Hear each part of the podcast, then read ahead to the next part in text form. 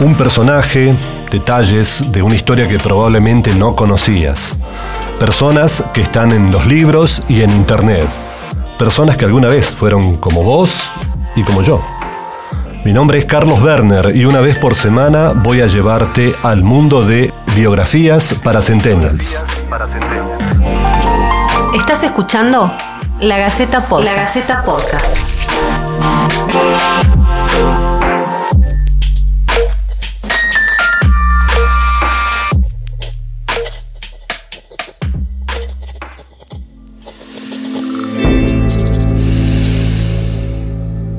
Hombre de pensamiento y acción, con seguridad el más pensador de los hombres de su generación. En los 73 años, 10 meses y 19 días que vivió, 45 de ellos fuera de la Argentina, construyó una imagen de alta consideración, la cual luego se transformó en visible influencia póstuma en la política económica y jurídica de la historia nacional abogado, jurista, economista, político, diplomático, escritor, periodista y músico. La historia reconoce todo esto en Juan Bautista Alberdi, pero fundamentalmente lo tiene como el autor intelectual de la Constitución promulgada en 1853. Este entusiasta lector de Rousseau realizó estudios profundos de filosofía, de ética, de filosofía de la historia y del derecho, de filosofía política y de las corrientes económicas. Es reconocido como uno de los libre pensadores más influyentes del siglo XIX y el máximo representante del liberalismo hispanoamericano. La democracia es la libertad constituida en el gobierno, pues el verdadero gobierno no es más ni menos que la libertad organizada.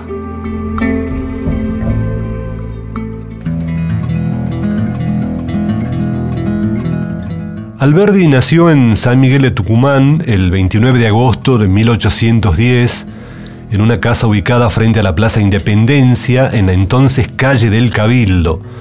Era la penúltima antes de llegar a la conocida en el presente como 24 de septiembre. Hoy esa casa ya no existe. Su madre, Josefa Araos y Valderrama, era una criolla que falleció siete meses después del parto era miembro de una de las más importantes familias tucumanas. Su padre fue Salvador Cayetano de Alberdi Egaña, un comerciante vasco venido de Guipúzcoa que era dueño de una importante pulpería. Había dirigido una de las cuatro compañías que organizó José Ignacio Garmendia y Alurralde para la defensa de Buenos Aires en las invasiones inglesas. El hombre, su papá, falleció cuando Juan Bautista eh, contaba con tan solo 11 años, por lo que el niño quedó al cuidado de sus hermanos mayores, Felipe y Tránsita. Mi madre había cesado de existir, con ocasión y por causa de mi nacimiento. Puedo así decir como Rousseau que mi nacimiento fue mi primera desgracia.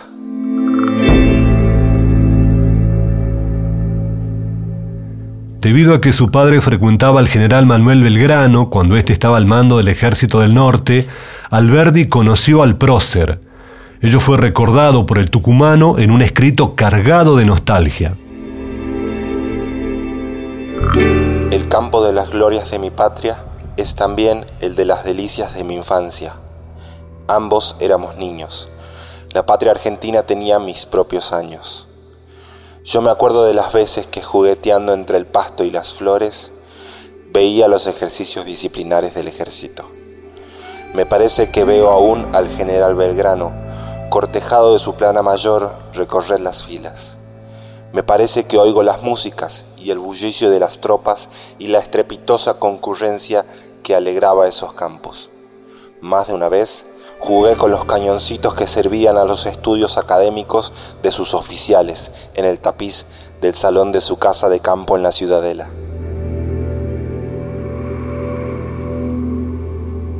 Tras la muerte de su padre y siendo un adolescente delgado y pálido, se trasladó a Buenos Aires. Allí estudió en el Colegio de Ciencias Morales gracias a una beca de estudio, otorgada por la provincia de Buenos Aires.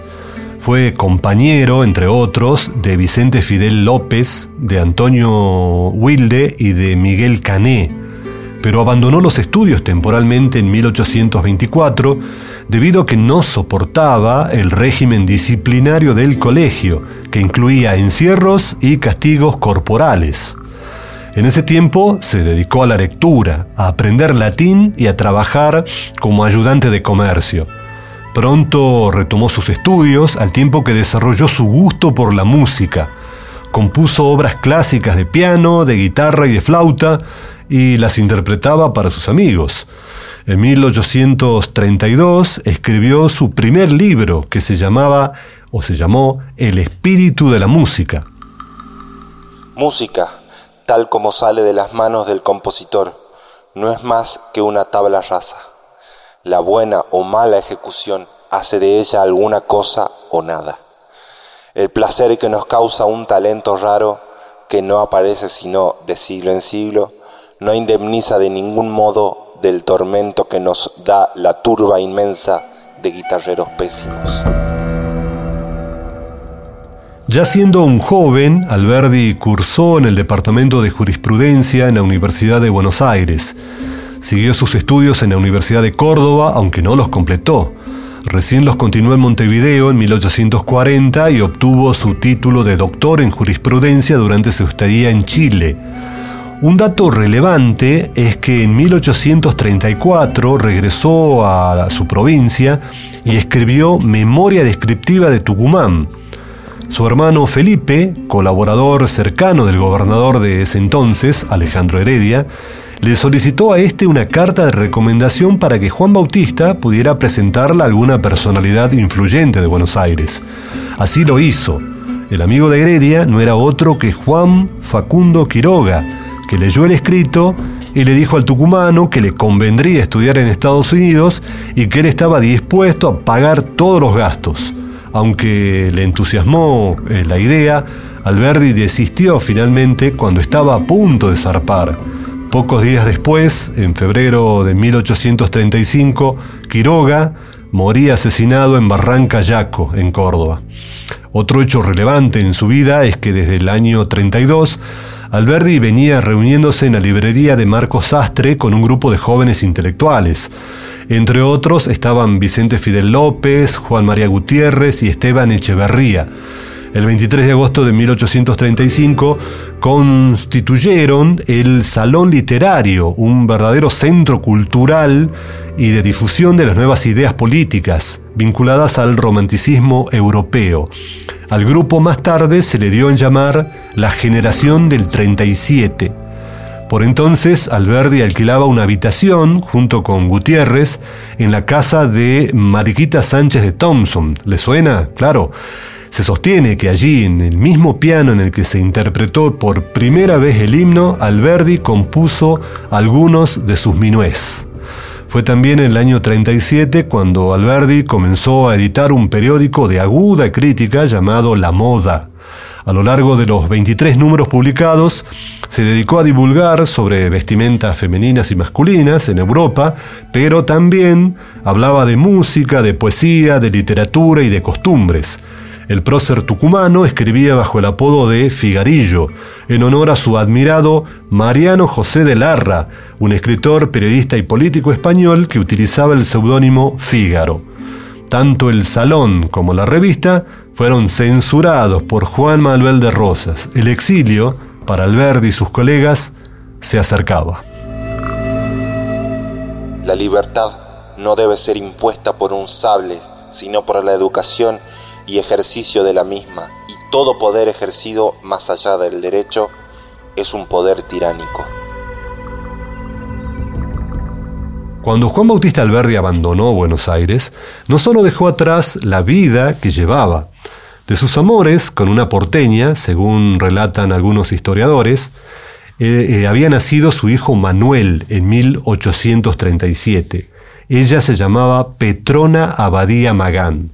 Aunque nunca lo reconoció formalmente, a su hijo lo mencionaba en cartas a sus amigos y se preocupó de su manutención. Lo mencionó años más tarde en su testamento llamándolo mi pariente. Alberdi fue a Montevideo y trabajó como abogado y periodista apoyando la intervención francesa contra el gobierno de Rosas. También se convirtió en secretario del general Juan Lavalle, de quien se alejó después por diferencias políticas. En ese tiempo aparecieron sus dos obras de teatro, La Revolución de Mayo y El Gigante Amapolas, sátiras sobre el régimen rosista y caudillista. A su rol de periodista le incorporó otro alias, recuerden, ya se hacía llamar Figarillo. Esta vez utilizaba un vecino de esa ciudad. Cuando en 1843 se produjo el sitio grande de Montevideo por el ejército comandado por Manuel Oribe, Alberdi logró escapar disfrazado de marinero francés en el barco llamado Edén. Comenzaba así su experiencia europea acompañado de su amigo Juan María Gutiérrez. En París, Alberdi estudió El espíritu de las leyes de Montesquieu, la obra que sirvió de modelo para la Constitución de Estados Unidos y para otras constituciones americanas. En aquellos días incluso conoció nada más y nada menos que al general José de San Martín, con quien mantuvo dos entrevistas. Quedó muy impresionado por la sencillez y la vitalidad del padre de la patria.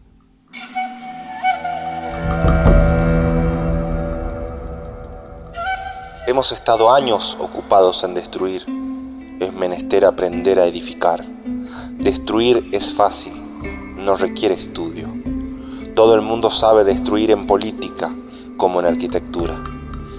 Edificar es obra de arte que requiere aprendizaje.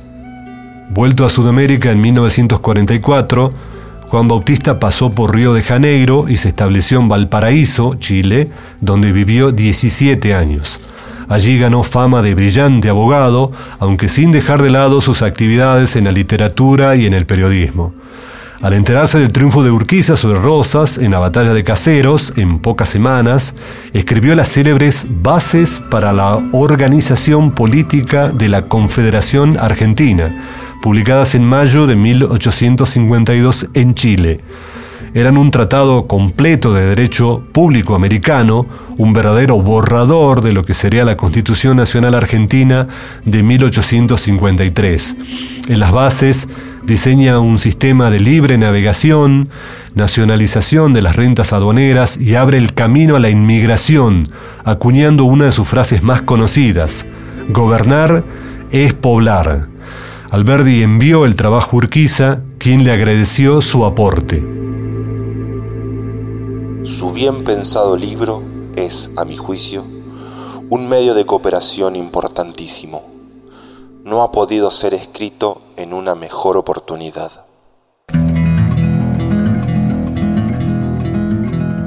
De su pluma también surgieron otros reconocidos trabajos llamados Las palabras de un ausente, El voto en América, El crimen de la guerra, Fragmento preliminar al estudio del derecho, además de sistema económico y rentístico de la Confederación Argentina. En este último defendía teorías liberales, oponiéndose al monopolio, al trabajo parasitario, abogaba por un orden que garantizara al productor el fruto de sus esfuerzos y elevara el nivel de vida en general. Sus obras completas llenan ocho gruesos volúmenes y las póstumas 16. Alberdi se adhirió a la Confederación y se enfrentó a la política de Buenos Aires. En 1855 fue nombrado consejero del gobierno del general Justo José de Urquiza y representante plenipotenciario en las legaciones de Francia, España, el Vaticano y Gran Bretaña. Su trabajo incluso se extendió a Estados Unidos y de esa manera logró entrevistarse con el presidente Franklin Pierce. En ese tiempo conoció, escuchen bien, a la reina Victoria en Londres y también a la reina Isabel II en Madrid.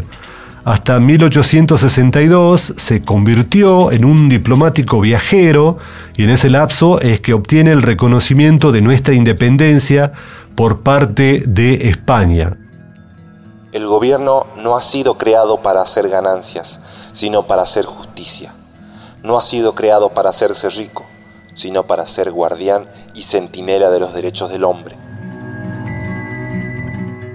En 1861, Mitre derrota a en Pavón a Urquiza y puso fin al proyecto de la Confederación. Con los cambios políticos, Alberdi es separado del cargo diplomático y es reemplazado por Mariano Balcarce. La tristeza y la amargura por la decisión lo embargan. La situación agría su carácter y endurece su visión de la realidad nacional. Para peor, el nuevo gobierno se negó a pagarle los dos años de sueldo que le debían como embajador, ni siquiera accedió a pagarle su viaje de regreso. Pasado un tiempo, es elegido diputado por Tucumán al Congreso Nacional y vuelve al país luego de 40 años de ausencia en septiembre de 1868. Al llegar, se le tributa una recepción muy emotiva y se reconcilia con eh, sus habituales adversarios. Asiste a los agitados sucesos de 1880, año en el que en apenas cuatro semanas compone el libro La República Argentina Consolidada, en el que saluda la unidad definitiva que acaba de conseguirse con la federalización de Buenos Aires. Las sociedades no esperan su felicidad de la mano de sus gobiernos, esperan una cosa que es contraria a la naturaleza. Alberdi se granjeó muchos enemigos, dos de ellos poderosos, Sarmiento y Mitre. La disputa con el sanjuanino se originó en las diferentes posiciones políticas que adoptaron acerca de Urquiza. Sarmiento lo detestaba y Alberdi lo defendía fervientemente. A partir de aquí, los desencuentros entre ambos personajes adquirieron ribetes de novela y derivaron en intercambios asombrosos. Sarmiento supo calificar a Alberdi de abogadillo, autor de minués y templador de pianos, también de charlatán malcriado, mediocre y oscuro, además de escuálido, enclenque y raquítico jorobado. El tucumano le contestó todo esto. Le dijo que prefería ser abogado y no carecer de profesión alguna, lo acusó de tener una prosa enana y lo calificó de caudillo de la pluma y producto típico de la América despoblada. Alberdi escribió lo suyo en las llamadas cartas quillotanas, escritas desde la quinta que Mariano Zarratea poseía en Chile, en el valle de Quillota. Sarmiento contestó desde sus ciento y una, nombre asignado al conjunto de cartas enviadas a Alberdi en respuesta a sus comentarios. Con el paso de los años, los dos se reconciliaron, cuando Sarmiento era ministro del Interior de Nicolás Avellaneda. El diario El Nacional comentó al respecto. Sus luchas tenaces y ardientes polémicas eran las de dos enamorados de una misma dama, nada menos que la patria. Pero con Mitre las diferencias fueron irreconciliables. Al producirse la Guerra del Paraguay, Alberdi apoyó decididamente la causa paraguaya y acusó a Mitre de llevar adelante una guerra de la triple infamia contra un pueblo progresista y moderno. Escribirá entonces. Si es verdad que la civilización de este siglo tiene por emblema las líneas de navegación por vapor, los telégrafos eléctricos, las fundiciones de metal, los astilleros y arsenales, los ferrocarriles, etc., los nuevos misioneros de civilización salidos de Santiago del Estero, Catamarca, La Rioja, San Juan, no solo no tienen en su hogar esas piezas de civilización para llevar al Paraguay, sino que irían a conocerlas de vista por primera vez en su vida en el país salvaje de su cruzada civilizadora.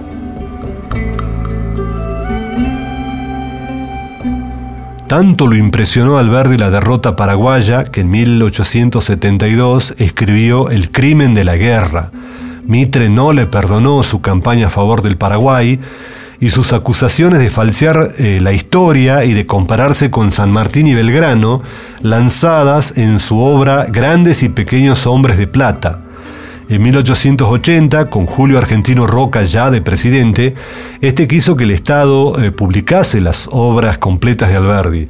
Pero entonces Mitre lanzó desde las páginas de La Nación una feroz campaña en contra del proyecto que terminó por ser rechazado por el Senado, que también rechazó su nombramiento como embajador en Francia.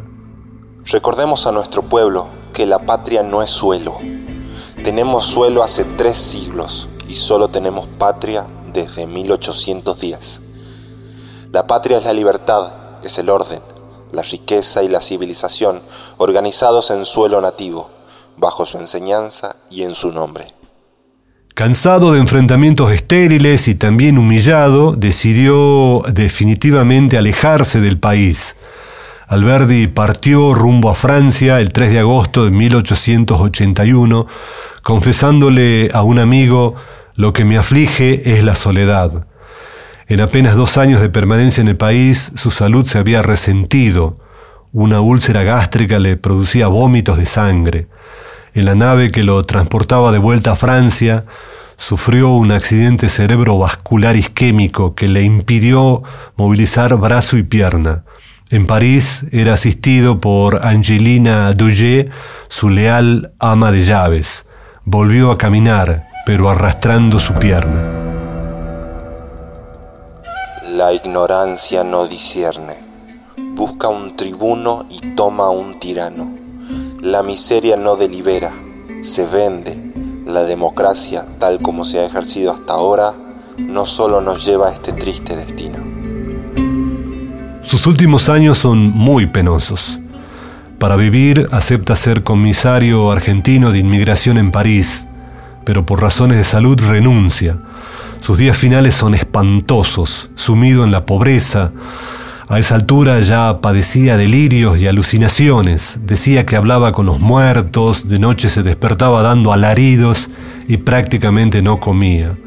Acompañado por sus amigos Pablo Gil, José Fabián Ledesma y Manuel del Carrín, fallece a las 11.30 del 19 de julio de 1884 a la edad de 73 años en una clínica psiquiátrica de Neuilly en Francia. Desde entonces su cuerpo embalsamado tuvo un curioso recorrido. Primero quedó depositado en un nicho de una iglesia y meses después fue llevado a la necrópolis de Neuilly, quedando sin efecto el uso de una tumba, con busto y lápida incluidos, que el tucumano había adquirido en el cementerio más importante de París, el Père Lachaise. Dicha tumba vacía aún existe y se encuentra cercana a la de la cantante Edith Piaf. El 27 de abril de 1889 sus restos fueron exhumados para ser repatriados por decreto del presidente Miguel Juárez Selman. Llegaron el 28 de mayo de 1889 a bordo del vapor Azopardo y se le rindieron honores en la Catedral de Buenos Aires. El 5 de junio fueron ubicados en la bóveda de la familia Ledesma en el cementerio de la Recoleta. Tiempo después fueron depositados en el mausoleo erigido en un terreno donado por la Municipalidad de Buenos Aires. Aunque hay propuestas para trasladarlos, desde el 28 de agosto de 1991 sus restos se encuentran ubicados en la Casa de Gobierno de Tucumán. Su tumba tiene el siguiente epitafio.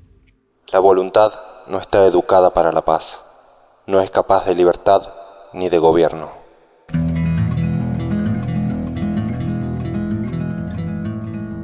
Instituido en 1958, el 29 de agosto de cada año se celebra en Argentina el Día del Abogado en honor a su natalicio. No es el único homenaje que recibió Alberdi. Hay ciudades, incluso una en Paraguay, hay barrios y departamentos, calles y avenidas, escuelas, bibliotecas y clubes deportivos, instituciones y hospitales. De esa forma se lo recuerda el prócer. En 1983 incluso su imagen estuvo en los billetes de 5 mil pesos argentinos, con letra de Manuel Lizondo Borda y música de Enrique Mario Casella, el himno Alberdi se registró oficialmente como una canción el 14 de julio de 1934 y es oficial desde 1985. El día que América Meridional cantó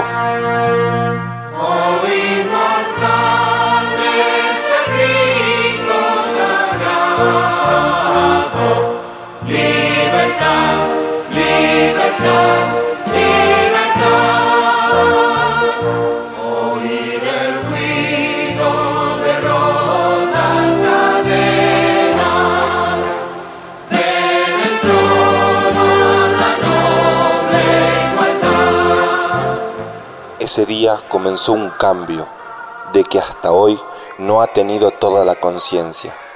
La emancipación no es un hecho simple. Tener libertad política y no tener libertad artística, filosófica, industrial, es tener libres los brazos y la cabeza encadenada. Nuestros padres nos dieron una independencia material. A nosotros nos toca la conquista de una forma de civilización propia, la conquista del genio americano. Dos cadenas nos ataban a la Europa, una material que tronó, otra inteligente que vive aún.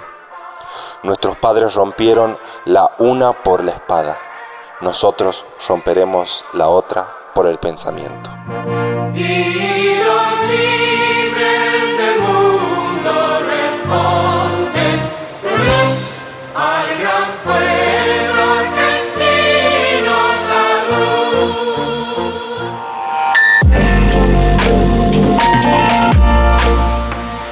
Pasó así un nuevo capítulo de Biografías para Centennials, un podcast de la Gaceta que te cuenta vida y obra de tucumanos que se proyectaron al mundo. Gracias por escucharnos. Seguí nuestra lista de podcast en todas las plataformas de audio y además dejanos tu opinión en los comentarios de la nota en lagaceta.com o mandanos un mail a podcast.lagaceta.com.ar.